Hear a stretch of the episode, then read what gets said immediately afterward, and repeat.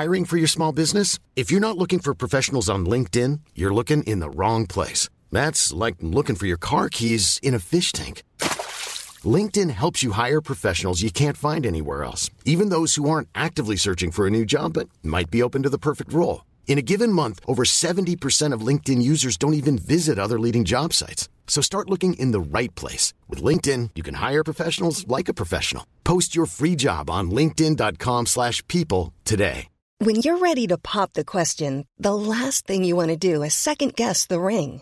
At BlueNile.com, you can design a one-of-a-kind ring with the ease and convenience of shopping online. Choose your diamond and setting. When you find the one, you'll get it delivered right to your door. Go to BlueNile.com and use promo code LISTEN to get $50 off your purchase of $500 or more. That's code LISTEN at BlueNile.com for $50 off your purchase. BlueNile.com code LISTEN. Quality sleep is essential. That's why the Sleep Number Smart Bed is designed for your ever evolving sleep needs. Need a bed that's firmer or softer on either side? Helps you sleep at a comfortable temperature? Sleep Number Smart Beds let you individualize your comfort so you sleep better together. JD Power ranks Sleep Number number 1 in customer satisfaction with mattresses purchased in-store. And now save 40% on the Sleep Number limited edition Smart Bed for a limited time. For JD Power 2023 award information, visit jdpower.com/awards. Only at Sleep Number stores or sleepnumber.com. Hello et bienvenue dans le podcast du Club des Restaurés. Alors du coup, aujourd'hui, je ne suis pas seule. Est-ce que tu peux te présenter? Coucou tout le monde. Déjà, merci beaucoup pour l'invitation. Je suis très De honorée. rien. Alors, du coup, euh, je suis Mathilde. J'ai euh, 29 ans, bientôt la trentaine, ça me guette. Et Ça va euh, aller. bah, je suis une jeune femme euh, et je vis en Île-de-France. Voilà un petit peu. Ok. Et du coup, euh, qu'est-ce que tu fais dans la vie? Comment tu as rencontré Jésus? Qu'est-ce qui fait que tu en es là aujourd'hui? Dis-moi. Ah, alors, du coup, moi, enfin, actuellement, ce que je fais, je travaille dans une association euh, qui accompagne les jeunes dans leur, ser- dans leur service civique. Mhm. Euh, et donc, euh, je suis sur une mission de lutte contre le décrochage scolaire et je m'occupe de jeunes de 16 à 25 ans. Voilà un petit peu bien. Donc, je les accompagne quotidiennement sur des projets pour qu'ils puissent reprendre goût bah, à la vie, on va dire ça comme ça, au domaine professionnel afin de pouvoir intégrer une formation et surtout trouver leur voie parce que leur- le système Mhm. scolaire pas. Et le but, c'est vraiment qu'ils puissent trouver une formation. Parce qu'aujourd'hui, sans diplôme, c'est compliqué, même si c'est vrai qu'on a des tuyaux, mais c'est important au moins d'avoir euh, un diplôme à la clé. Non, c'est vrai, tu as tout à fait raison. Voilà, un petit. Et du coup, alors, comment j'ai rencontré Jésus? C'est ça la question? C'est ça. Mais avant ça, j'ai juste une petite question. Si tu pouvais donner un nom à ton témoignage, qu'est-ce que ce serait? Waouh. Un mot ou un nom? de briser à restaurer, je dirais, ou de détruite à restaurer. On va dire briser à restaurer. Ouais, c'est fort. C'est fort. Ok, bah moi, je t'écoute. Je suis là pour Ouais. t'écouter. Alors, du coup, la petite Mathilde, euh, alors, euh, donc, elle est née dans une famille chrétienne musulmane. Euh, Ok. mes parents étaient, enfin, mon père était, je dis était parce que vous allez voir à travers le témoignage comment Dieu change les choses. Mon père était musulman, ma mère chrétienne. Mhm. ils ont ensemble jusque, bah, jusqu'à l'âge, j'avais quel âge? 8 ans. Euh, à 8 ans, ils se sont séparés, un peu avant même. Et euh, je suis restée vivre avec mon père. Il faut savoir que mon père avait eu des enfants avant ma mère, Ok. enfin avant ma, ma- ma maman. Et donc, il avait eu deux enfants. Et donc, je suis restée vivre avec lui. Avec ma mère, il a eu trois enfants, dont moi. Donc, on est resté vivre avec notre papa. On était cinq à la maison, plus mon Mhm. papa. Et euh, du coup, bah, j'ai grandi dans ma famille, enfin, du côté de mon papa. Il faut savoir que j'étais une jeune fille insouciante, euh, voilà, qui aimait sortir, euh, voilà, une petite fille bah, qui faisait sa vie. Et en fait, à partir de 8 ans, donc ouais, à mes 8 ans, de mes 8 à mes 12 ans, environ 13 ans, j'ai été abusée par mon frère, du coup, du côté de mon papa, euh, tous les jours. Voilà. Euh, donc, quand ça a commencé au début, c'est vrai que beaucoup me demandent, mais tu t'es pas rendu compte que c'était mal, enfin, pourquoi tu n'en as pas parlé? Il faut Mhm. savoir que est jeune, quand on est enfant, surtout bah, à cet âge-là, on est insouciant. Moi, c'était mon frère, c'était une figure paternelle pour moi. Donc, enfin, j'arrivais pas à voir le, enfin, c'est pas que j'arrivais pas à voir le mal, mais pour moi, c'était quelque chose qui était peut-être normal parce qu'on m'avait jamais fait de prévention par rapport à tout ce qui était abus sexuel, attouchement. Mhm. Quand ça a commencé, euh, bah, j'ai voulu en parler. Je l'ai fait et la personne à qui j'en ai parlé, Directement? m'a pas directement, non, parce qu'en fait, je savais Ok. pas trop comment aborder la chose. Et quand j'en ai parlé euh, à la personne euh, en qui j'avais confiance, hein, elle ne m'a pas cru. Je me souviens là, quand je vous en parle, j'ai encore les images. Elle était euh, devant l'ordinateur, la personne en question, et je suis allée la voir. Je lui dis voilà, bah, tous les jours, il me fait ci, il me fait ça, je sais pas quoi faire, je me sens très mal. Et elle m'a dit mais n'importe quoi, tu racontes n'importe quoi, c'est sûr que tu mens. Comment tu peux mentir sur une grande personne? Et là, je me suis jurée de ne plus jamais en parler. Mais c'est Et je ouf. ça euh, toutes ces années. Donc en fait, ça fait que j'étais renfermée sur moi-même. Mhm. Euh, et donc, à mes 13 ans, euh, ça s'est stoppé parce que ma mère, en fait, du coup, est venue nous chercher, moi et mes frères, pour aller vivre avec elle. Donc, elle a eu le temps de se remarier, enfin de se marier, pas de se remarier parce qu'elle n'était pas mariée avec mon père. Et donc, je suis partie vivre avec ma mère. Et j'ai gardé ça en moi. Ça a créé des crises d'angoisse. Euh, j'étais angoissée, j'étais hyper renfermée. Je parlais à Mhm. personne, peur de l'homme, donc l'homme euh, masculin. hein. Oui. Et, euh, mais j'ai gardé ça en moi. Et en fait, j'ai mis ça dans un coin de ma tête. Et j'ai grandi. Et ma mère, donc chrétienne, comme je l'ai dit, elle a été du coup consacrée pasteur avec son mari, mon beau-papa. Et on a grand... donc j'ai grandi en fait après de mes 14 ans à jusque, voilà, jusqu'à l'âge de la majorité. J'ai grandi dans une famille, dans un environnement chrétien. J'allais à l'église tous les dimanches, etc. Mais moi, de mon côté, euh, Dieu, bah, c'était euh, bah, c'était c'était mon ennemi, quoi. Parce que pour moi, euh, si un Dieu existait, pourquoi il m'a laissé subir tout ça, etc. Mhm. Donc j'ai avec cette haine. Mais quand même, vu que j'entendais quand même les enseignements à l'église, je me suis dit, bah, il était important de me baptiser. Parce que bah, j'ai peur d'aller en enfer. Oh, ah, ok. Tu t'es Ouais, baptisée un peu par peur. Et du coup, ça, clairement. Deux questions. oui, Alors, euh, tu as dit, la première, est-ce que déjà la personne que tu es partie voir, c'était un adulte? À qui oui, tu t'es confié? Ok. oui. Mhm, Waouh. Et donc, cette personne t'a répondu que c'était faux? Donc, ça, déjà, euh, ça ferme des portes, t'as plus envie d'en parler, ça, je comprends. Ah ouais, mais je comprends pas pourquoi on est aussi. euh, Enfin, on n'arrive pas à croire les gens. Enfin, ça te, ça te coûte à rien d'enquêter ou te dire, ok, bah, je, je vais essayer d'en savoir plus. Je, franchement, Mhm, je comprends pas. Et la deuxième chose, c'est de tes 8 ans à tes 13 ans? c'est ça. Waouh. Ok. Désolée de t'avoir coupé. Je te laisse Ah continuer. non, non, a- non, mais c'est important de, important de préciser quand même parce que c'est pas une fois de temps en temps.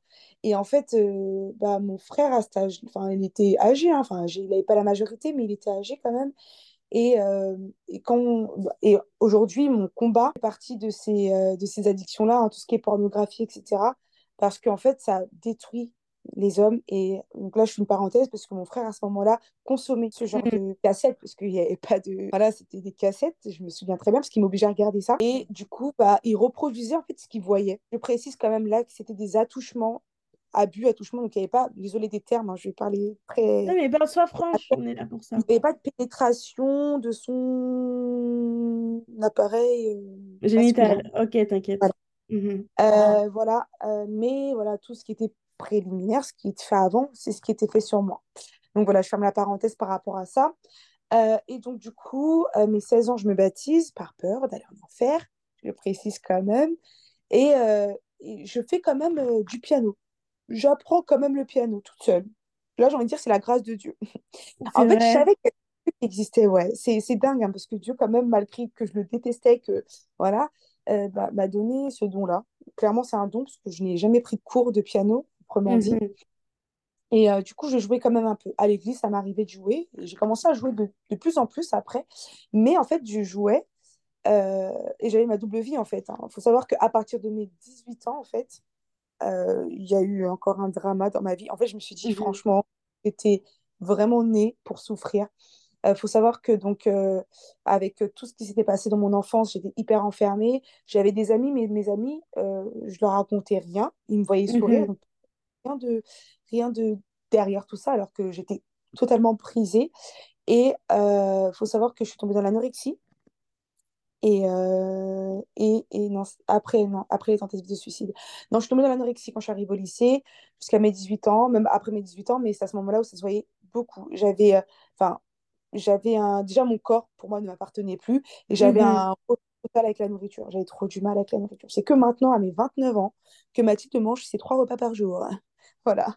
Bah, C'est bon, hein. ah oui, très bon, vraiment.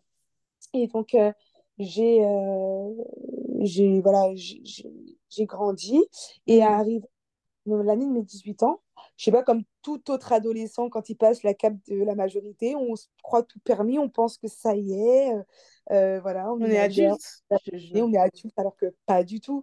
Et je me souviendrai toute ma vie, du coup, parce que ça a marqué ma vie. Euh, mes 18 ans, je me suis dit, je vais les fêter. Et euh, donc, les fréquentations, il faut faire très attention. hein. Mes copines du lycée, on s'est dit, allez, vas-y, Mathilde et tout, on fait une soirée, je te prête ma maison, euh, vas-y, euh, achète de l'alcool et tout. Enfin, bref, c'est ce que j'ai fait. J'avais jamais bu de ma vie. Et là, Mhm. je me suis dit, hé Mathilde, prends-toi une vraie cuite. Je voyais les gens le faire autour de moi. Je me suis dit, bah, pourquoi pas? En fait, j'avais besoin Mhm. d'oublier ces choses que j'avais vécues. Et ce soir-là, bah, j'ai bu. J'ai bu, j'ai bu. Et en fait, bah, j'étais ivre, mais j'avais été quand même consciente. Je, je pouvais dire oui ou non, mais j'avoue que j'étais ivre quand même. Et euh, ce soir-là, bah, j'ai été violée par un ami, entre guillemets, je le mets entre parenthèses. Et Mhm. en fait, là, bah, clairement, j'ai vu ma vie dégringoler. Euh, le lendemain, je suis allée euh, euh, chez le gynéco, etc. Et je me souviens quand elle m'a auscultée, elle m'a dit, mais mademoiselle Camara, votre hymen est totalement déchiré, c'est une agression et tout. Donc elle me demande de lui réexpliquer la soirée. Je lui réexplique parce que moi, je n'étais pas consciente en fait de, de tout ça. Même si je Mhm. l'avais repoussé la personne, même si j'avais crié toutes ces choses-là, je me suis dit, mais c'est de ma faute dans tous les cas. Il fallait pas que je me mette dans ce pétrin. Et euh, du coup, euh, bah, hum, ça a fait que hum, j'étais pas consciente. Et là, hum, le, la gynécologue m'a dit, mais il faut aller porter plainte. Et donc, je me suis dit, OK, je suis allée à la gendarmerie, je leur ai expliqué. Et le gendarme m'a sorti, mais euh, t'étais habillée comment, Mais c'est des ouf. C'est comme clairement. si, j'ai l'impression, dans chaque étape de ta vie, dans chaque, je- dans chaque grande étape, euh, grande étape, j'ai menti, mais dans chaque étape, euh, dans, de 8 à 13 ans, quand tu dis euh, j'ai essayé d'en parler à une personne et cette personne m'a rejeté, c'est comme si c'était comme un, pas un cycle, mais c'est comme si là, tu as essayé aussi d'aller voir une autorité, quelqu'un, et tu vois, même cette autorité-là ne t'écoute pas, ne te prend pas au sérieux et dénigre ta parole. Exactement. C'est comme si à chaque fois que tu as voulu t'en sortir parler, c'est comme si on te repoussait. Genre, t'es pas légitime. c'est ça. Bah, c'est exactement là, le sentiment que j'avais. Bah, c'est ce sentiment-là que j'avais. Et du coup, euh, bah, j'ai arrêté de parler, tout simplement. Et en fait, j'ai subi ma vie. Et je la vivais plus, je la subissais vraiment. Et en fait, à ce moment-là, je te promets, quand on dit qu'une personne qui est violée, euh, souvent, bah, le corps est là, mais l'âme n'est pas là. C'était exactement ce qui s'était passé ce soir-là. Quand la personne a forcé, je me suis dit, écoute, j'ai lâché, en fait, j'avais plus de force. Mhm. Et je me suis dit, là, je répondais plus, en fait. Et c'est comme si bah, mon corps n'était plus à moi. Ok. Et à partir de ce moment-là, bah, mon corps, je l'ai livré à tout et n'importe quoi, à la débauche, à la cigarette, à l'alcool. Il n'y avait pas, il n'y avait pas un jour où je ne buvais pas d'alcool. C'est vrai. Et c'est là où j'ai commencé à connaître les garçons, Mhm. euh, enfin, toutes ces choses-là. Et ça m'avait fait mal parce qu'entre-temps, j'avais, euh, avant de, bah, enfin, d'avoir eu, euh, ces- avant donc d'être violée, j'étais en relation avec un garçon. Et ce garçon-là, bah, ça faisait déjà deux ans qu'on se fréquentait et on n'avait jamais eu de rapport parce que bah, déjà, avec ce que j'avais subi, c'était pas possible. Et il savait qu'il y avait eu un truc dans ma vie, mais je ne l'avais pas dit, parce que tellement que ma bouche était fermée par rapport à ça. Mais il avait respecté ça et je me suis toujours dit, même si, tu vois, je n'étais pas vraiment chrétienne, enfin, voilà, j'avais grandi avec les valeurs chrétiennes, mais pour moi, c'est pas pour Dieu que je me gardais. Je me suis dit, Mhm. bah, je vais me préserver pour cet homme-là.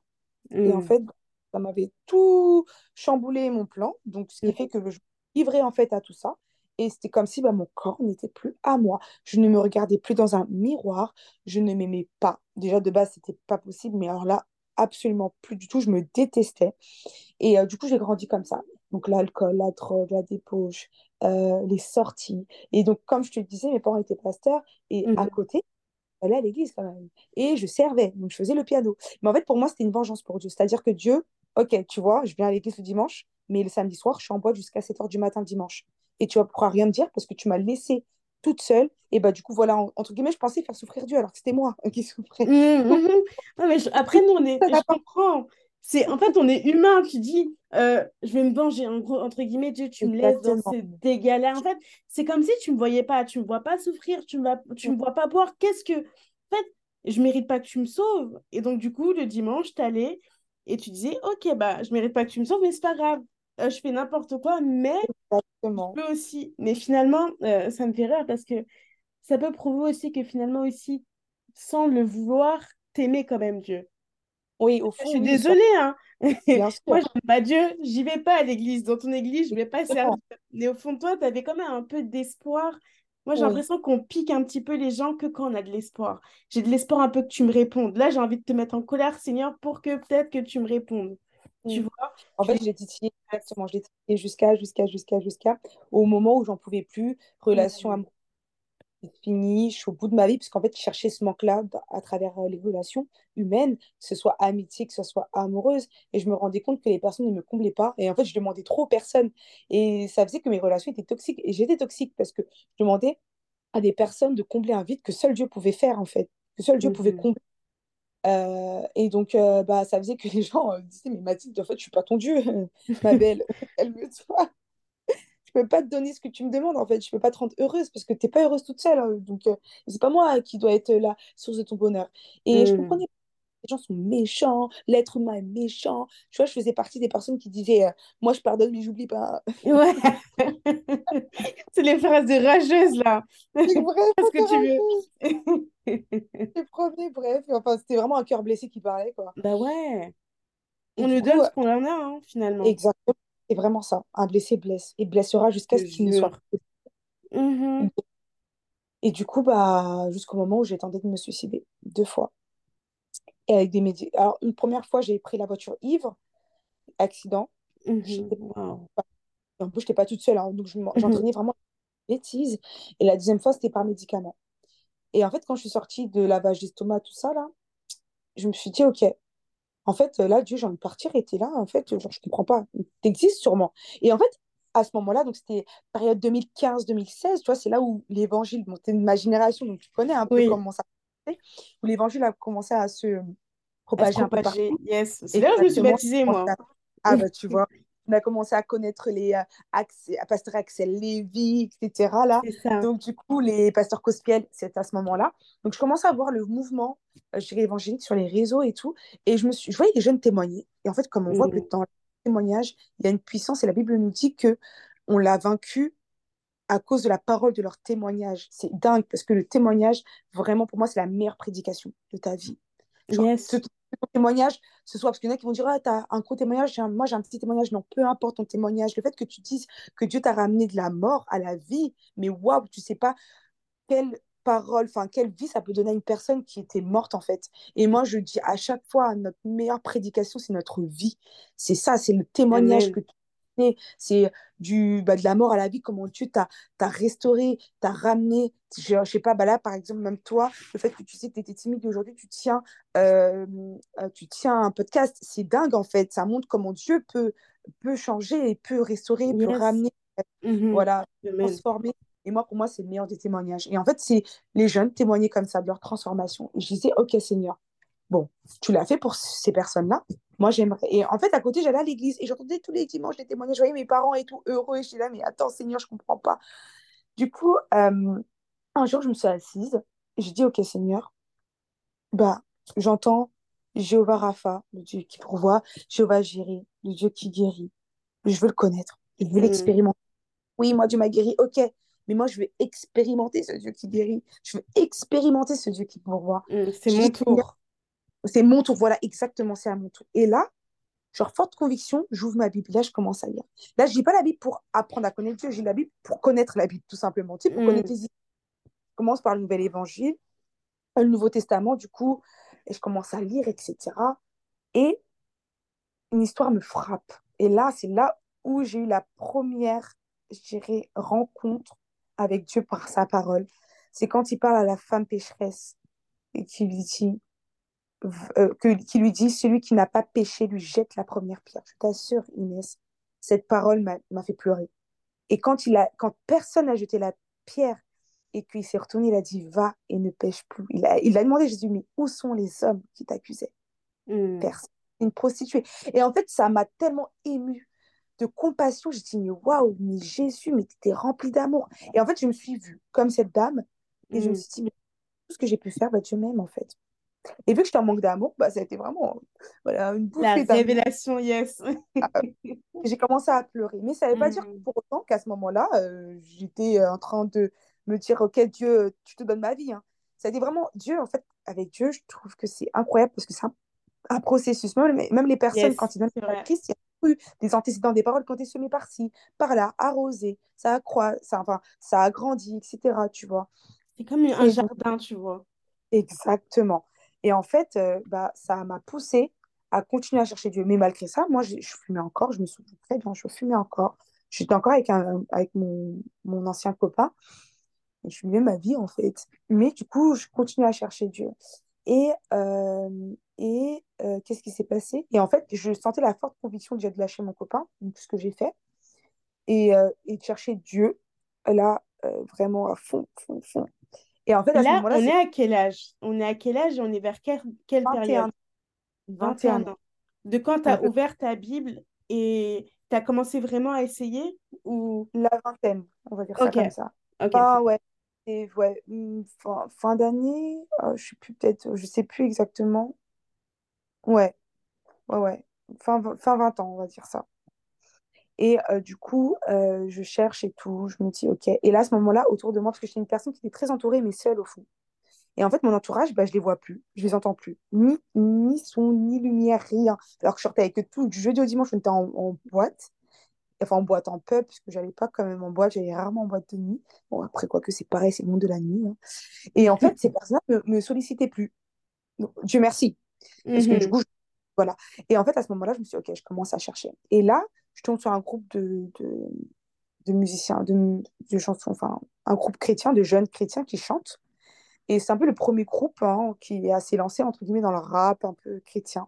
Mhm. Et les potes me touchent. Ils ont un concert, j'y vais toute seule. En fait, là, je me rends compte que j'étais vraiment solitaire. J'y vais toute seule, je suis touchée, je pleure. Alors que je pleurais jamais. Là, C'est je pleure. Ouais, je pleurais que pour les garçons. Mais là, suis ton cœur, il devenait cœur de chair. Ah, mais je te promets, parce qu'en plus, j'étais, mal, cœur de pierre, j'étais insolente, j'étais méchante. Et là, tu vois, je pleure, je comprends pas. Touchée, une fois, deux fois. Et là, je me dis, OK, en fait, je savais, je sais, je sais pas pourquoi, hein, mais au, fond de mon cœur, une pensée monte, il faut que tu te retrouves seule. Il faut que tu cherches Dieu toute seule. Et là, je commence à écouter euh, des prédications de pasteur Ivan Castano, l'apôtre, je sais pas si vous connaissez, pasteur d'ICC. Je commence à, voir, à regarder ses prédications. Et en fait, euh, je commence à acheter ses livres. Je commence à lire, etc. Et ça me fait du bien, ça me fait du bien. Et en fait, je cherche, je cherche une retraite. Un, un temps, en fait, où je vais pouvoir me mettre à part avec Dieu. Et avec plein d'autres jeunes assoiffés comme moi. Et je tombe sur une retraite qui a totalement changé ma vie. Ce week-end-là a totalement bouleversé toute mon existence sur Terre. Je trouve cette retraite, je décide de m'inscrire avec des jeunes que je ne connais, je ne connaissais pas, avec un pasteur que je ne connaissais pas. Euh, C'était donc euh, du coup une église ICC. Après, peu importe, hein, l'église, je la donne parce que bah, c'est important, parce qu'aujourd'hui, c'est là-bas où je suis. Mais ça peut être, ça aurait été n'importe quelle église, je serais partie. En fait, déjà, je cherchais vraiment qui soif. proposait. J'avais trop soif. Vraiment, hein, j'avais soif. Je voulais boire à la source de Dieu. Mais tu sais que c'est incroyable ce que tu dis. Désolée, je t'ai coupé parce que je trouve que euh, il y a un temps où on devra chercher Dieu tout seul. Parce que j'ai l'impression, souvent, on aime bien les histoires de groupe, etc. Parce que ça fait du bien d'être en groupe. Mais à un moment, Dieu, il te veut tout seul. On pas Exact. on a en groupe, entre guillemets, on a un impact. Mais quand Dieu Mm. veut te toucher, toi, veut te, veut te prendre, toi, veut t'emmener dans un autre, dans une autre dimension, veut te laver déjà, toi, il faut être tout seul.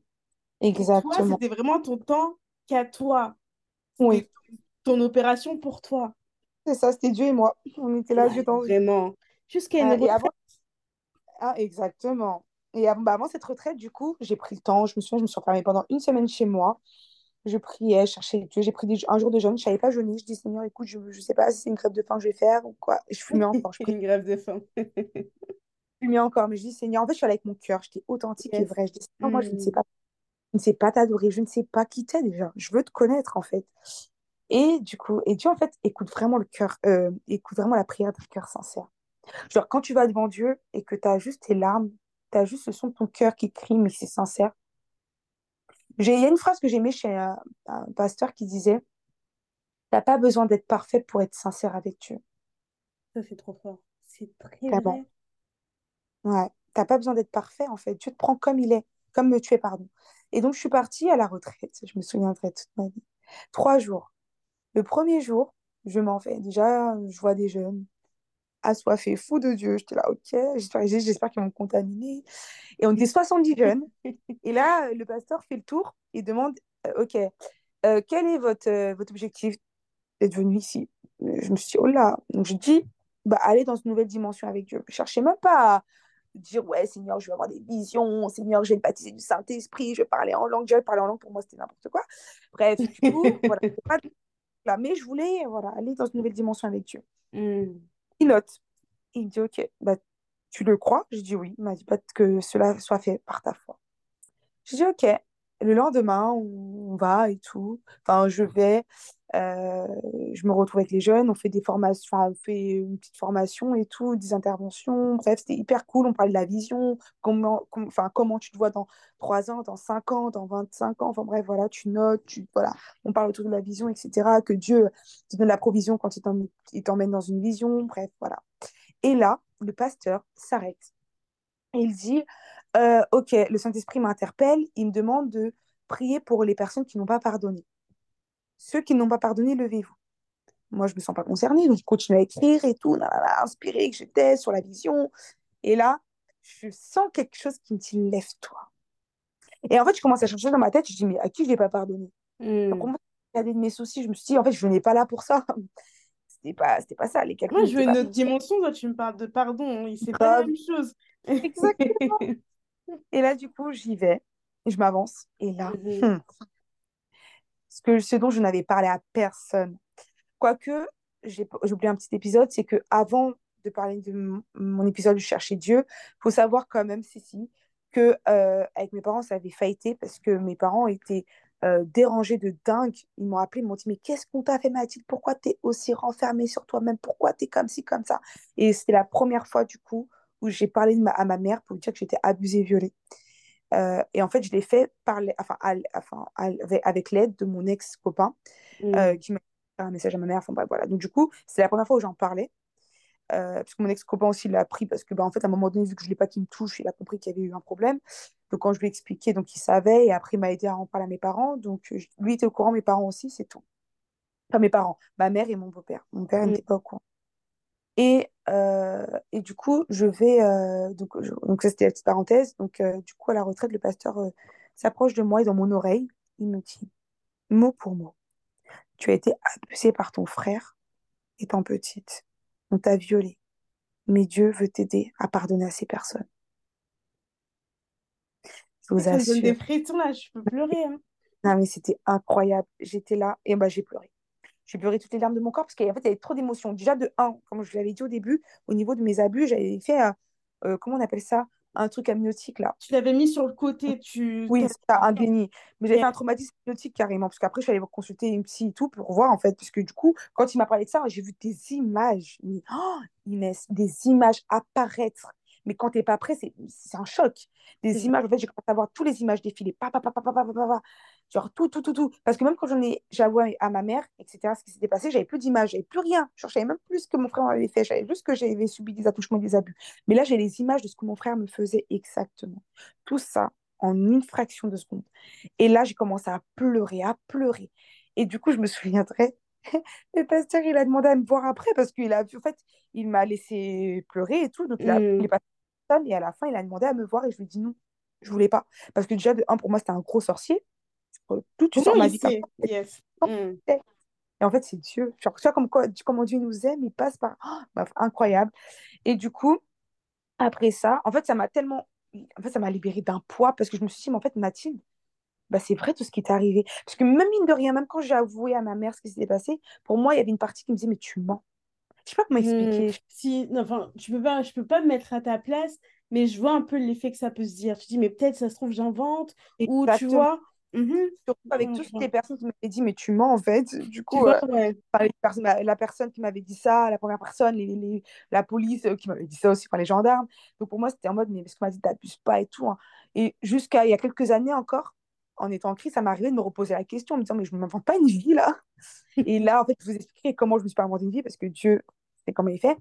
Et euh, du coup, j'étais là en mode, ok, euh, il y a tout ça, bref. Euh, vas-y Mathilde, ok. Mais là, maintenant, tu es venue rencontrer ton Dieu. Et le soir même, bah, j'ai vécu une expérience, une expérimentation de l'esprit, comme on dit. Yes. Seule l'expérience pourrait témoigner. Je sais pas comment expliquer. Même si je vous explique là, vous qui nous écoutez, euh, bah, la rencontre avec Dieu, c'est celle qui fait la différence. C'est ça qui va faire la différence, en fait. Parce que jusqu'à l'heure actuelle, avant de rencontrer Dieu, je vivais ma relation à travers bah, des on-dit, à travers des témoignages. Mais là, en fait, c'est ma Christ. Et du coup, j'ai pu expérimenter sa présence. Vous savez, la présence qui enlève le poids de la culpabilité, de la honte, euh, de de tout ça, de ton corps qui a été sali et qui te remplace par son joug.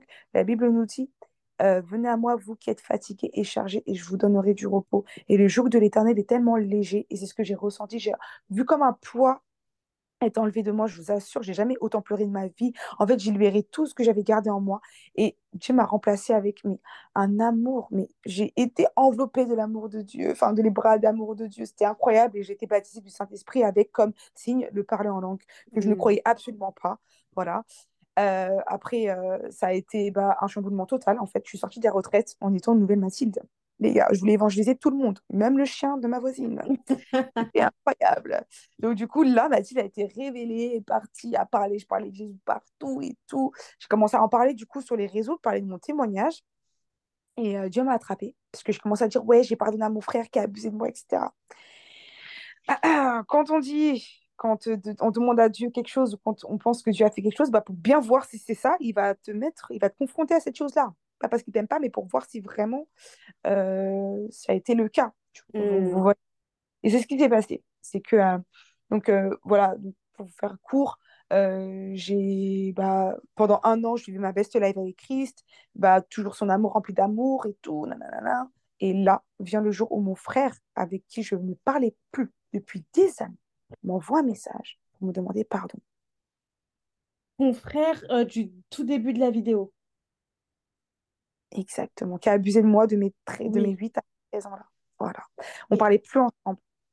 Et Et oui, donc toi, tu avais tout coupé avec lui dès Oui. que tu es partie chez tes parents. ma mère, exactement. Et qu'est-ce qui s'est passé, lui, pour qu'il te demande pardon? C'est Dieu. Vraiment, c'est Dieu. Parce que je ne l'ai pas précisé, mais lui, il était musulman. Il est encore, et je prie qu'il rencontre Christ euh, avant, avant qu'il parte. Mais euh, du coup, c'était. Enfin, c'est un musulman pur et dur. Genre, tout, tout, tout, tout. Genre, il fait tous les cinq prières par jour dans la religion fois mille. Je, je vous ai dit, mon père était musulman parce qu'il s'est converti par la grâce de Dieu. Amen. Yes. Voilà, il a rencontré Jésus. Et, euh, mais lui, du coup, mon frère musulman. Et en fait, là où j'ai vu que c'était la main de Dieu, le toit de Dieu, c'est que quand il m'a envoyé un message, donc déjà, j'ai su tout de suite que je n'avais pas pardonné parce que j'ai pété un câble. Genre, vraiment, je me suis mise dans une colère, une- pas une sainte colère, là. Une Ouais, une colère. colère vraiment de, de tes entrailles. C'est ce qui est resté. ça, genre. surtout que, exactement, surtout qu'il est arrivé en me disant, Mathilde, comprends-moi quand même. Mais comprendre de... Pardon. hein. Pardon. Des fois, je veux dire... Non, non. There's never been a faster or easier way to start your weight loss journey than with PlushCare. PlushCare accepts most insurance plans and gives you online access to board-certified physicians who can prescribe FDA-approved weight loss medications like Wigovi and Zepbound for those who qualify. Take charge of your health and speak with a board-certified physician about a weight loss plan that's right for you. Get started today at plushcare.com slash weight loss. That's plushcare.com slash weight loss. plushcare.com slash weight loss. A lot can happen in the next three years. Like a chatbot may be your new best friend. But what won't change? Needing health insurance. United Healthcare Tri Term Medical Plans are available for these changing times. Underwritten by Golden Rule Insurance Company, they offer budget friendly, flexible coverage for people who are in between jobs or missed open enrollment. The plans last nearly three years in some states, with access to a nationwide network of doctors and hospitals. So, for whatever tomorrow brings, United Healthcare Tri Term Medical Plans may be for you. Learn more at uh1.com. quoi, en fait? Tu as clairement détruit ma jeunesse. Genre, j'ai connu le sexe à 8 ans. Une enfant de 8 ans n'a pas à connaître ça. Enfin, tu vois, c'est... Et Dieu a fait que... Bon, bon c'est vrai, j'avais des relations après. Bah oui, j'ai eu des relations avec des hommes, mais je suis pas tombée dans la masturbation, gloire à Dieu. Parce que ça aurait pu être le cas, en fait. Et, euh, et du coup, il est venu avec ça. Genre comme si moi, euh, bon voilà, genre je devais euh, me dire, bon bah ok. Et bon, il je a te comprends. C'est ça, exactement. Il a reconnu. Et en fait, je me souviens, j'ai pas répondu à ce message, je suis allée pleurer. J'ai dit à Dieu, ok Dieu, là, ce que tu me demandes, c'est trop. Et jusqu'à, il est parti voir mon frère, quand même, faut préciser, mes parents qui sont pasteurs, il est parti se confesser. Et quand il est parti se confesser auprès de mes parents pasteurs, il a dit, euh, je le fais parce que si je le fais pas, je sens que bah, Allah va me retirer, je vais mourir. C'est Dieu Et que ma vie, c'est ça, bah oui, c'est Dieu. Et il a dit, et si je le fais pas, ma vie sera bloquée parce qu'il avait euh, la trentaine bien passée et euh, il- voilà, il, il, a- il attendait d'être marié, avoir des enfants, il n'arrivait pas. Hmm. Et du coup, il a dit, si je le fais pas, bah, ma vie sera bloquée. Donc il a fait, il s'est confessé. Et là, vient mon tour maintenant, est-ce que j'ai vraiment pardonné? Non, Euh, clairement non. Parce que moi, ma prière, jusqu'à avant que euh, Dieu me, je rencontre Dieu, c'était Seigneur, tue-le, clairement. Et en fait, quand Dieu m'a confronté à ça, j'ai dit, Seigneur, j'ai prié. J'ai dit, ok, Seigneur, là, tu m'en demandes trop. Euh, je t'ai rencontré, oui, tu as changé ma vie, mais moi, je peux pas. Clairement, je peux pas. Et là, le Dieu il me dit, oui, c'est ça, en fait, tu ne peux pas. Et c'est normal. C'est à ce moment-là Hmm. que, on va travailler. Et c'est à ce moment-là que je fais mon entrée. Parce que c'est dans tes faiblesses que je me glorifierai.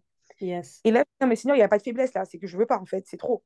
Donc, du coup, j'ai dit, on coupe igname, comme on dit en Côte d'Ivoire. On coupe nos amitiés, c'est fini, il n'y a plus de lien.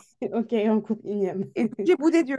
Ça, ça a duré quelques, même pas quelques jours. hein. Parce que quand, en fait, c'est ça où là, Dieu nous attrape. C'est quand tu rencontres le Seigneur, rien ne, te, ne peut te faire douter de son existence. Quand tu as goûté à l'amour de Dieu, en fait, C'est mort. tu deviens dépendante, c'est mort. Et moi, en fait, du coup, j'étais là, je priais pas pendant un jour, j'étais au bout de ma vie. J'ai dit, mais Seigneur, en fait, tu me manques trop. Genre, l'amour que j'ai eu à, envers- à, à travers toi, personne ne peut me le donner, donc je peux pas, en fait. Mm. Bon. Donc, je suis allée vers Dieu, j'ai dit, ok, Dieu, vas-y, allons-y, je suis prête, on rentre. Et là, Dieu m'a dit, ok, dis-moi ce que tu as dans le cœur, au fond de toi. Je dis, Seigneur, tu veux que je lui dise, je veux qu'il meure. Clairement, en fait, euh, ma prière est- a toujours été celle-là, et ça va être celle-là. Là, Dieu, on a commencé à travailler. Il a commencé à... En fait, quand on dit Dieu guérit, restaure, il restaure, en fait, de la racine. C'est quand tu es médecin et tu dois te faire opérer. Déjà, quand tu vas, déjà, quand tu vas chez le médecin que je vais te faire opérer, déjà, il faut que tu reconnaisses que tu es blessé. Donc, moi, il fallait que je reconnaisse que j'étais encore blessée. C'était Hmm. compliqué. J'ai reconnu.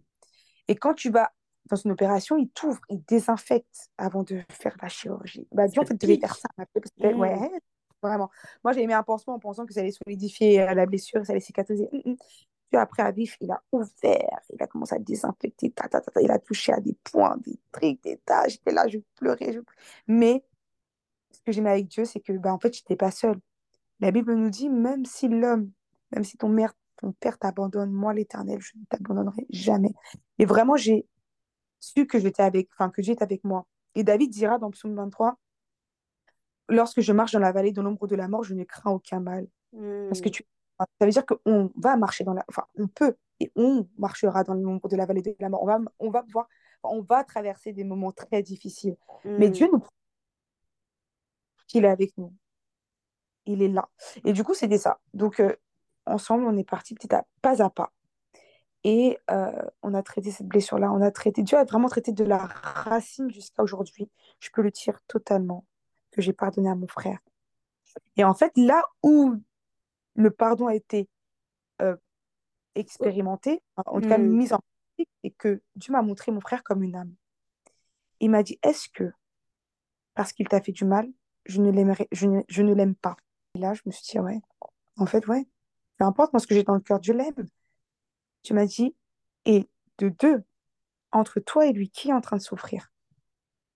C'est moi, en fait. C'est moi Parce qui en avais te gardais dans une prison, tu, tu vraiment, tu fermais ton cœur. Exactement. Comme on dit, le pardon, la première personne que ça libère, hein, c'est toi. Ah, C'est nous, pas lui, hein. Pas lui. Lui, il faisait sa vie lambda et continuait sa vie. C'était moi qui étais totalement détruite à cause de ça.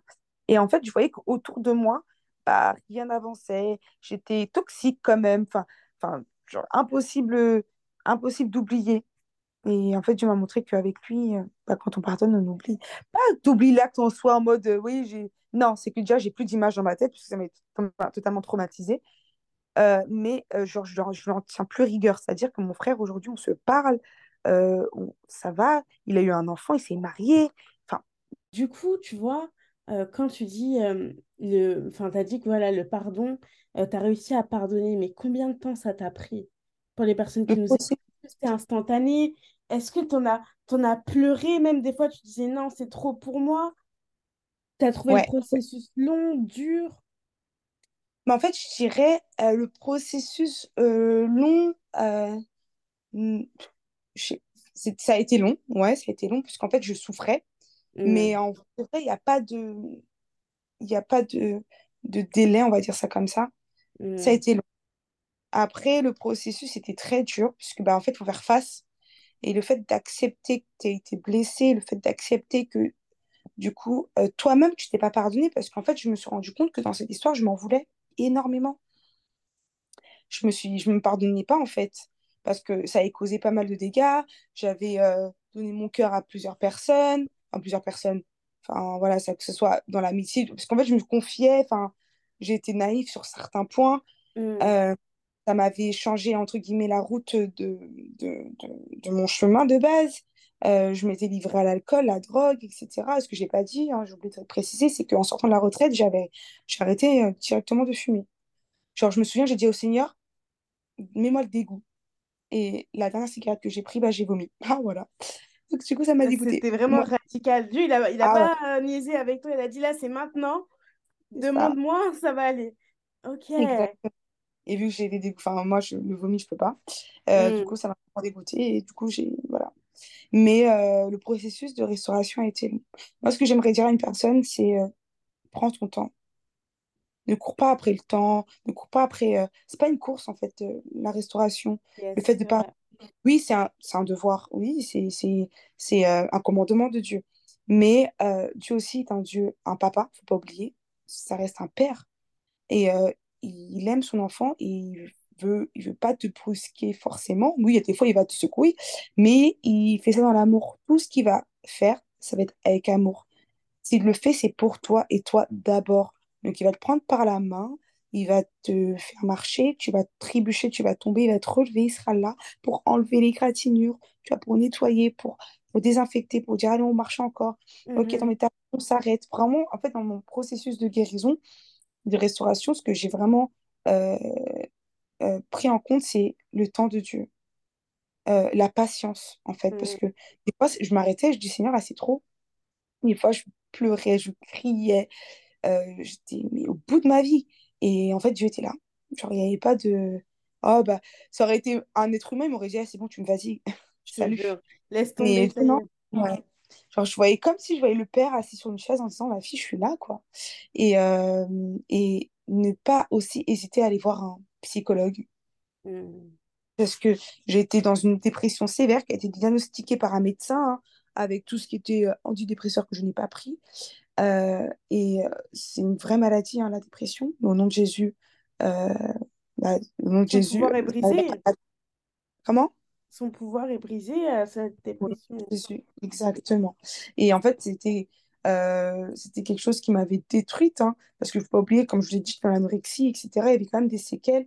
Euh, et le non-pardon, ça, je vais rappeler, parce que souvent, en tant que chrétien, euh, on est là, ouais, moi, je n'exprime pas mes émotions. Non, non, faites pas ça, les gars, faites pas ça. J'ai eu un ulcère. Je ne sais pas si vous savez ce que c'est un ulcère dans l'estomac. Mmh. Ça te brûle l'estomac à vomir du sang ce que j'ai eu. Euh, j'ai été euh, vraiment, mais tellement mal. J'étais sous traitement, sous traitement pardon, pendant deux ans. Et vous savez ce que mon médecin a dit? Mathilde, il faut vous libérer. Lâchez les gens dans votre cœur. J'ai dit, mais ouais, c'est Même le médecin, il l'a dit. Non, mais parce que. Mais ouais, en fait, c'est là. Bah ouais. Et c'est là où j'ai compris que. Et en fait, parce que même dû à mes études aussi mes formations, euh, c'est là où j'ai compris que la santé mentale, ça a vraiment son importance et le corps ressent tout. Et dans les mmh. cancers, 80% des, des cancers sont causés par des émotions qui n'ont pas été exprimées. Est-ce que vous imaginez? Mais c'est énorme parce que t'encaisses, t'encaisses, t'encaisses, t'encaisses, tu dis rien, tu dis rien. Toi, tu penses que Euh, bah, des fois, tu dis rien pour ne pas blesser les gens. Des fois, tu ne dis rien parce que c'est comme si tu as l'impression qu'on ne devait pas t'entendre ou tu ne méritais pas qu'on t'entende. Mais finalement, à la fin de la journée, tout ce mal, tu le fais à toi-même. Exactement, c'est ton corps revient. Même la Mm. maladie là que, on va dire, tu veux fuir, etc., ça, ça va, ça va aller sur ton corps à toi. Par exemple, l'ulcère que tu as eu, c'est, c'était juste en fait une réponse à tout ce que tu te faisais finalement, à tout ce que tu n'osais pas dire. Mais Exactement. Parce que je disais rien. Et donc, et le monde, quand on le regarde aujourd'hui, c'est ouais, encaisse et dis rien. Et ah, ah, ah, À quelle heure? encaisse et dis rien. Jamais. Et parler, parler. Ah, moi, je dis rien, je préfère rien dire. Non, non. déjà, De un, moi, je trouve ça hyper toxique quand tu es dans une relation avec quelqu'un, amitié ou peu importe, et que tu là, tu dis rien et t'encaisses. Enfin, et en gros, tu, du lendemain, tu parles, tu pars et tu parles pas. Enfin, pour moi, c'est rien de plus toxique que euh, au moins de dire ce que tu as sur le cœur. En fait, c'est bien pour toi et pour la personne. Et même si la personne t'écoute pas, bah, au moins, tu as parlé et tu t'en vas. T'attends pas forcément. Et en fait, c'est là aussi où le pardon, ça m'a eu. C'est qu'en en demandant, enfin, en pardonnant, j'attendais forcément bah, un pardon euh, de mon frère. Bon, l'autre. je l'ai eu, mais bien longtemps après. Et en fait, je me suis rendu compte que, bah, en vrai de vrai, si j'ai pas pardonné la personne, ça sert à rien, son pardon ou pas. Ça me passe au-dessus de la tête, en fait. Bah, ça Et va pas euh, changer ta situation à toi. bah, non, non, non, non. Et en fait, voilà, c'était la reconstruction qui a été longue. C'est de me dire que, ok, bah, j'ai accepté. Oui, ça m'est arrivé. Et de me détacher aussi émotionnellement et de ne pas en faire mon identité. C'est qu'il y a quelques temps que, euh, avec l'accompagnement du coup de la pers enfin, du- de mon pasteur, euh, que j'ai compris que en fait, avant, je disais mon viol, mes abus. Mais il m'a dit, mais c'est pas à toi, en fait. C'est l'ancienne Mathilde. Tu peux parler des abus, des viols que tu as subis. Ok, que, ouais. Mais pas les tiens. Tu peux pas te les approprier parce que c'est plus à toi. T'es une Mhm. nouvelle création, tout ça. Dieu les a déjà pris, c'est terminé, c'est autre croix. chose. Yes, à la croix, il a déjà tout pris. Exactement. Exactement. Et en fait, c'est que ma... Et souvent, on s'approprie ma maladie, euh, mes déceptions, mes trucs, mes, mes... Non, non, non, refuse. Oui, ça t'arrive. Je suis totalement d'accord. Parce que ça, je peux pas le nier, ça m'est arrivé. Mais Mais ça m'est plus que ça. et fini. Voilà, exactement. J'ai dépassé. Je suis là encore aujourd'hui, c'est qu'il y a de l'espoir. C'est ça, t'es plus qu'un... En fait, on est plus qu'un viol, on est plus qu'une, euh, qu'un échec. En fait, on peut pas s'arrêter, on peut pas baser notre identité sur des choses qui nous sont arrivées parce qu'on est en constante évolution. Et finalement, après, on se plaint d'avoir un pied dans le passé, mais c'est comme ça qu'on se nomme, mon, mon, mon. Exactement. Ça ne définit absolument pas qui on est. Exactement. La seule personne qui doit définir qui on est, c'est Christ. Yes, amen. Ah, Enfin, souvent, c'est. euh, bah, je, enfin, je prends en compte ce que les hommes disent. Qui je, enfin, de ce que les hommes. Enfin, non, attends, je recommence. Je prends en compte euh, de ce que les hommes disent que je suis. Mais non, en fait. Prends en compte de ce que seulement Dieu dit qui tu es. Parce qu'il n'y a que lui qui te connaît. Réellement, il n'y a que lui qui te reconnaît réellement parce que les gens, ils vont voir ce que tu leur montres, ce qui... Et en fait, ils vont faire leur propre avis aussi, tu vois ce que je veux dire? Alors que tant, que- tant que Dieu ne t'a pas dit ce que tu étais, tant qu'il t'a pas dit ton fonctionnement, tu devrais même pas accepter ce que les gens disent de toi. Parce que finalement, même toi-même, tu ne te connais pas. Exactement. Et puis prouver quoi à qui? Franchement, même Jésus, hein. Quelle Avec tous les miracles qu'il a fait, on lui a demandé, enfin, on a- les gens ils ont douté de lui. Et jusqu'à lui, il disait aux gens, dites, et vous, vous dites qui je suis? Et vous, qui dites-vous que je suis? Et il y a des gens qui vont dire, Ah, t'es le Messie, et t'es le prophète, t'es ci, t'es ci, t'es ça. Mais il s'est pas justifié, hein. Il a pas dit, je suis le Messie, hein. Dit, Yes. j'avance seulement. Croyez ce que vous voulez, parce que les gens parleront toujours. En fait, moi, j'avais peur de ça. Tu vois, parce que quand j'ai rendu mon témoignage enfin, sur les réseaux, surtout sur Twitter, j'ai eu des messages en disant Mais t'es bête d'avoir pardonné. Mais euh, déjà, ouais, tu mens aussi. Aussi, ouais, tu mens. Euh, euh, c'est pas parce que t'as pardonné qu'on a, on doit tous pardonner. Euh, des, trucs comme ça. Euh, non, mais euh, tu dis ça, mais si t'avais vraiment vécu ça, tu serais pas dans. Non, en fait, il faut refuser ces paroles. Dieu est Parce capable que de restaurer une vie entière, en fait. une vie entière. Et encore, c'est comme si, il y a aussi des gens, c'est comme s'ils souhaitaient que tu restes dans ce malheur-là. Ah oui, Genre ah en mode, euh, t'as pas... En fait, si moi, enfin, on peut vivre la même chose, mais toi que t'avances, ça me ferait plus du mal, entre guillemets. Tu vois, les gens sont comme ça. ça. Les blesse que t'as réussi à pardonner, que aujourd'hui tu vas bien, que, que ça va dans ta vie. Alors que non, ils disent non, euh, moi je veux qu'elle ressasse, etc. C'est pas comme ça. C'est pas comme Exactement.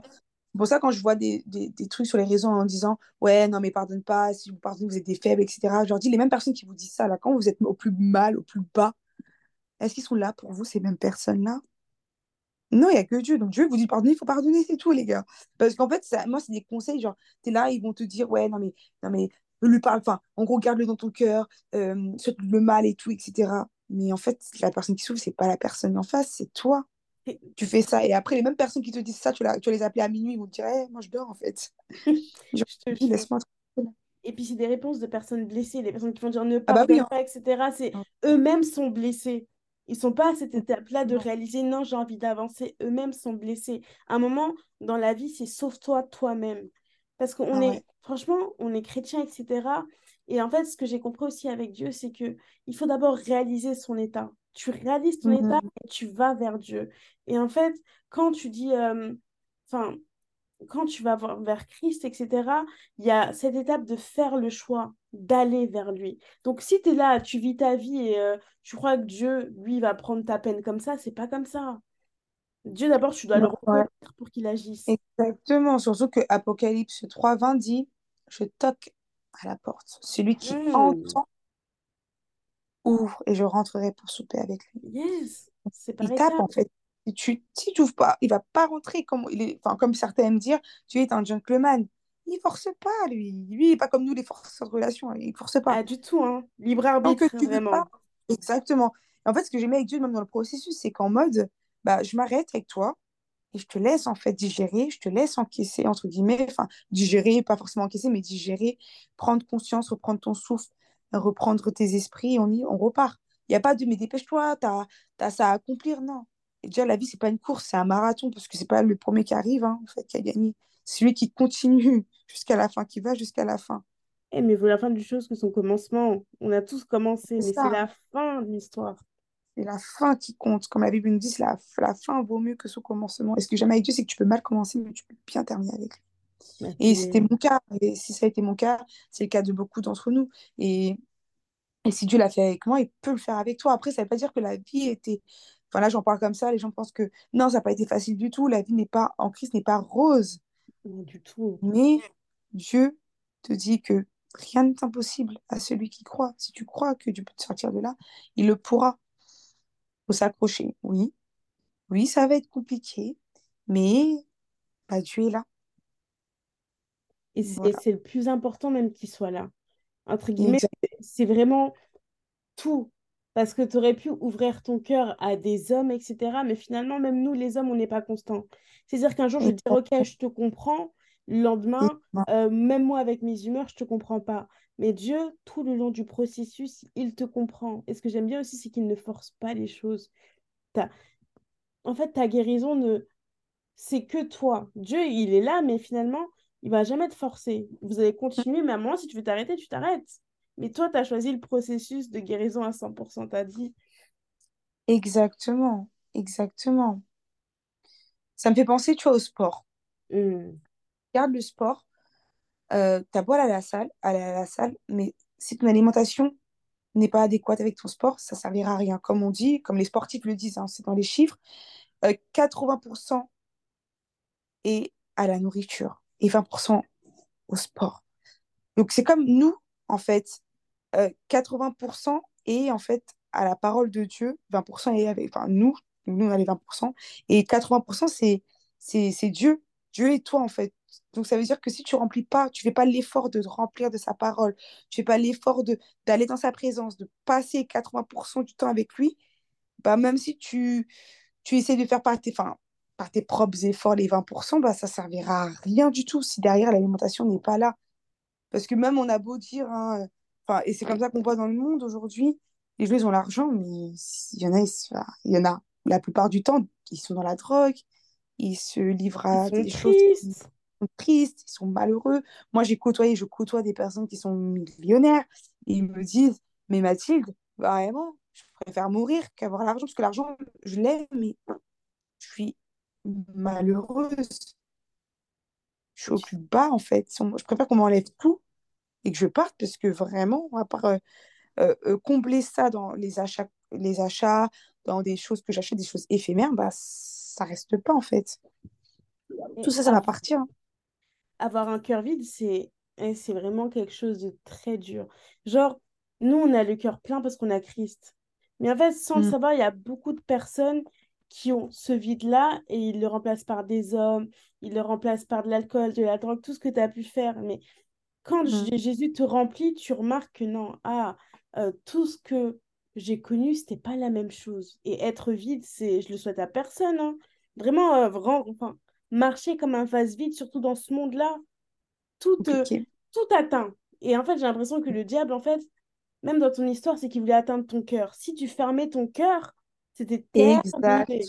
Là, C'est terminé. Tu n'aurais aucun espoir, etc. Mais tu sais, il y avait toujours de l'espoir. Même quand tu partais jouer au piano, finalement, tu Non. t'attendais quand même à quelque chose. Exactement. Et la parole de Dieu nous dira, hein, garde ton cœur plus que toute autre chose. On ne peut pas Mm. dire à Dieu, tu es responsable parce que j'ai fait rentrer une personne dans ma vie ou parce que si, ça. Non, en fait, c'est à nous après. Je dis pas que c'est Dieu qui a permis que euh, je me fasse violer et abuser. Non. Mais Dieu se sert de ça pour en faire un témoignage aujourd'hui. C'est ça. Mais en fait, tout revient à sa gloire, si tu remarques bien. Mais c'est ça, hein, Tout c'est ça. revient pour sa gloire. Euh, là, tu es arrivé dans le stade où tu es dans le processus de guérison. Euh, Dieu, en même temps, il te fait du bien, en même temps, il te fait du mal parce que tu es dans, sur la table d'opération. Là, tu es vraiment sur la table Mhm. d'opération à cœur ouvert. Et euh, du coup, comment ça se passe après ça? Après, à la fin de l'opération, comment toi, tu arrives à réaliser que, purée, ok, j'ai réussi à pardonner, ça va mieux. Comment ça s'est passé? C'est à partir du moment où j'ai commencé à prier pour lui, Waouh, Hmm, c'est fort ça. pour son Et- âme en fait, parce qu'il est, Hmm, enfin, il est musulman du coup. Et euh, je me suis dit, en fait, s'il meurt là, bah, il il va pas être Christ en fait. Il faut que son âme soit sauvée. Donc bon, quand on parle de la religion, entre guillemets, hein, religion, euh, beaucoup de débats, mais je sais qu'un jour Dieu va, va toucher son cœur. Euh, parce que tu sais, tu fais beaucoup de prévention, t'en parles, etc. Maintenant, sans tabou. Et lui, comment il le prend? Bah, son j'avoue qu'au de dé- vue. bah, j'avoue au début, euh, ça me faisait peur, parce que je me suis dit, bah, les gens le connaissent, surtout que quand j'ai parlé sur Twitter, j'ai surfé sur le MeToo euh, il y a quelques années, et en fait, j'ai eu des personnes avec qui j'ai grandi, donc ils savaient de qui je parlais. Et là, c'était trop gênant parce qu'en mode, mais ton frère, on le voyait comme ci, comme ça, mais en fait, c'est un pédophile. Là, là. Ils sont allés, oh là là, c'était compliqué, je savais pas comment euh, calmer la. Mais vu qu'aujourd'hui, il est militaire, euh, enfin, voilà. Il a dit en vrai de vrai, c'est seulement ce que j'ai récolté, mais en fait, vu que je le protège quand même, dans le sens où je donne pas son prénom, je donne rien de, de spécial sur lui, euh, donc j'ai plein de frères et sœurs, faut le savoir. Mhm. Où il y a seulement ceux qui me connaissaient de petite ont compris quand je donne un peu les détails, de dire oui, j'ai un nanana, qui captent, mais après, en vrai de vrai. euh, Donc quand il a vu sur les réseaux et tout, ça l'a pas. Il a dit, bah écoute, si ça peut amener des personnes, ça peut. Parce que pour lui, il s'est rendu compte qu'il était, entre guillemets, euh, malade, en fait. Enfin, malade, pas Mm. malade en mode fou, mais que c'était une addiction à la pornographie. Donc il dit, si ça peut euh, amener de la prévention, parce qu'il faut pas oublier, enfin, faut pas oublier, que par ce témoignage, j'ai eu des personnes, et là où Dieu m'a montré vraiment que j'avais pardonné, que c'était pas des choses qui allaient rester dans mon cœur, c'est que Dieu m'a emmené des personnes qui ont. euh, qui ont abusé aussi des de, de leurs sœurs, cousines, cousins, et venaient se repentir auprès de moi. C'est ouf, tu vois. Et quand tu vis ça, tu te... enfin, quand tu vis ça, quand tu as passé tout ce que tu as passé, tu pensais jamais, je pense que tu n'aurais jamais Jamais. pensé que, Jamais. Un, il te demanderait pardon, que deux, tu parlerais de ton témoignage, puisque peut-être avant Ouais. pour toi c'était une honte, et ça devient pas, euh, c'est pas que ça devient un sujet de gloire, mais c'est un, sujet où Dieu se glorifie, et de trois, que les gens, même quand tu expliques par où tu es passé, que les gens même viennent te dire, ok, moi aussi j'ai fait ça. C'est un truc de ouf. Ouais. Et moi aussi, j'ai fait ça, mais comment je fais du coup pour euh, bah, aller demander pardon à ma soeur? Parce que je me suis rendu compte que j'ai dû la blesser, vu comment t'en parles, c'est que ça détruit des vies en fait. Hmm. Et oui, et, je, lui- et quand moi je les recevais, c'était oui, déjà de un, bah, si elle porte plainte contre toi, ne te- ne t'étonne pas, parce que bon, faut pas oublier qu'il y a la justice aussi, hein, des hommes. hein. Je te jure. Euh, voilà, enfin, moi, je, je, j'empêche- j'empêcherai jamais de ma vie et j'encourage même. Enfin, moi, je l'ai pas fait parce que bah, du coup, il y a l'après, il y, a- y avait des années avec la loi. Prescription? Ouais, c'est ça, merci. J'aurais pu à ce moment-là où j'en ai vraiment parlé à ma mère. Genre, j'avais encore un ou deux ans pour en parler. Mais euh, j'ai pas fait parce que je me sentais pas capable d'aller devant la justice au vu de mon expérience que j'avais avec les gendarmes par rapport à mon viol.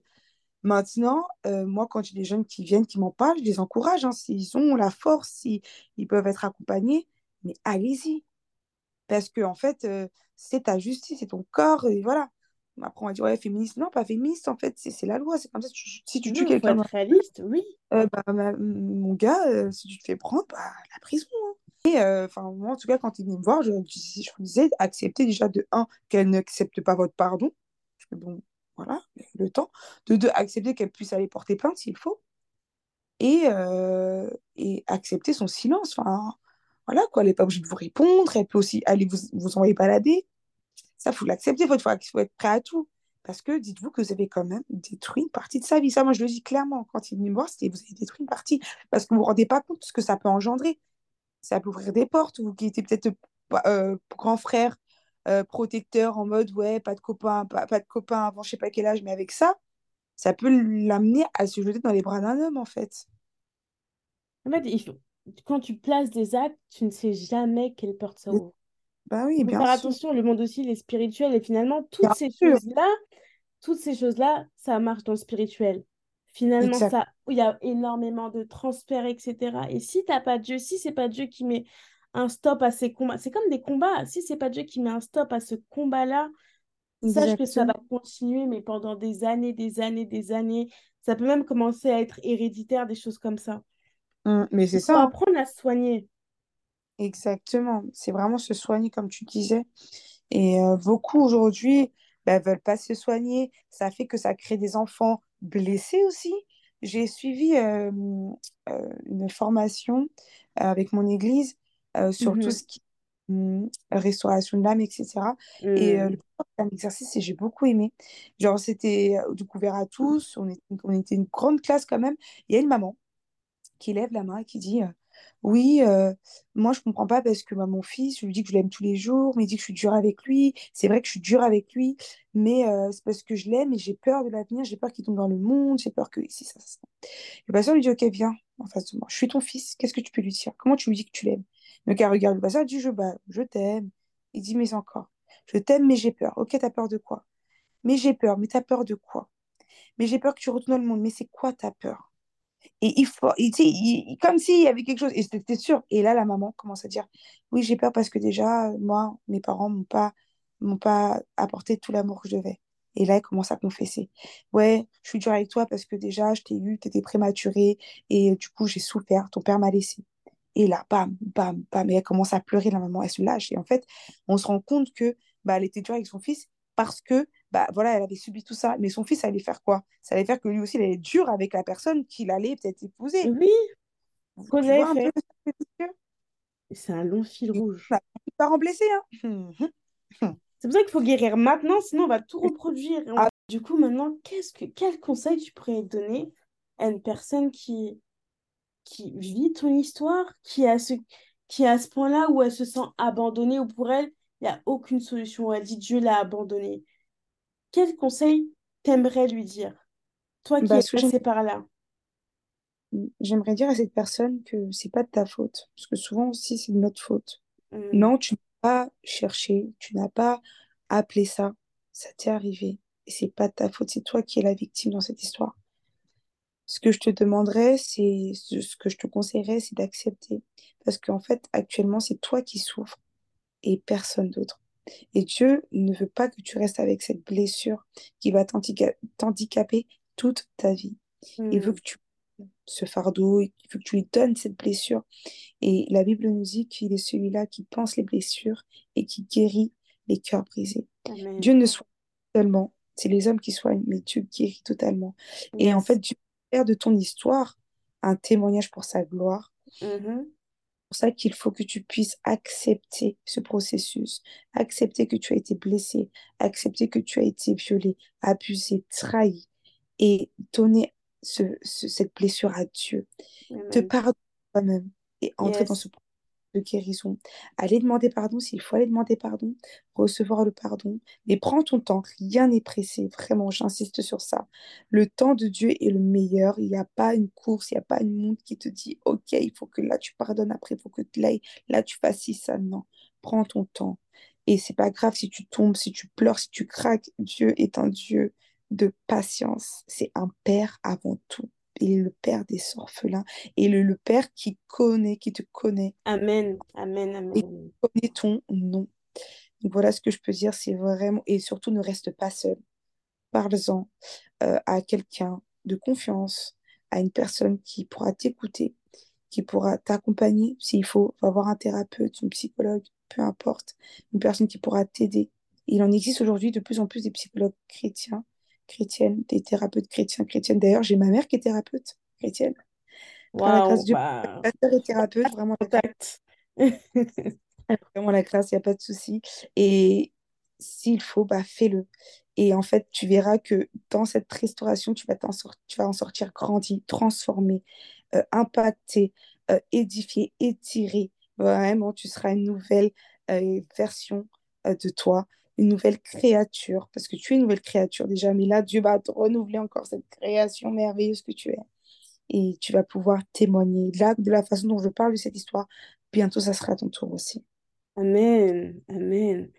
Et, euh, et du coup, si par exemple, il y a une personne qui écoute et elle aimerait te parler à toi personnellement, parce que c'est Mhm. ton, enfin, je dire, c'est ton histoire, c'est le témoignage que tu nous as donné, comment elle peut te joindre? Euh, est-ce que tu es sur Instagram? Si tu as des Oui, exact. Je suis sur Instagram. Donc, c'est Tildema. Ça T-I-I-I-L-T-M-A. va aller, je vais l'écrire. Je vais l'écrire. Et euh, sur Twitter, Twitter, il n'y a pas de souci. Mais je suis trop contente, franchement, de, de que tu aies accepté. Bah, merci à toi. Je suis hyper contente de passer dans tes podcasts. Quel privilège. Waouh, tout ça.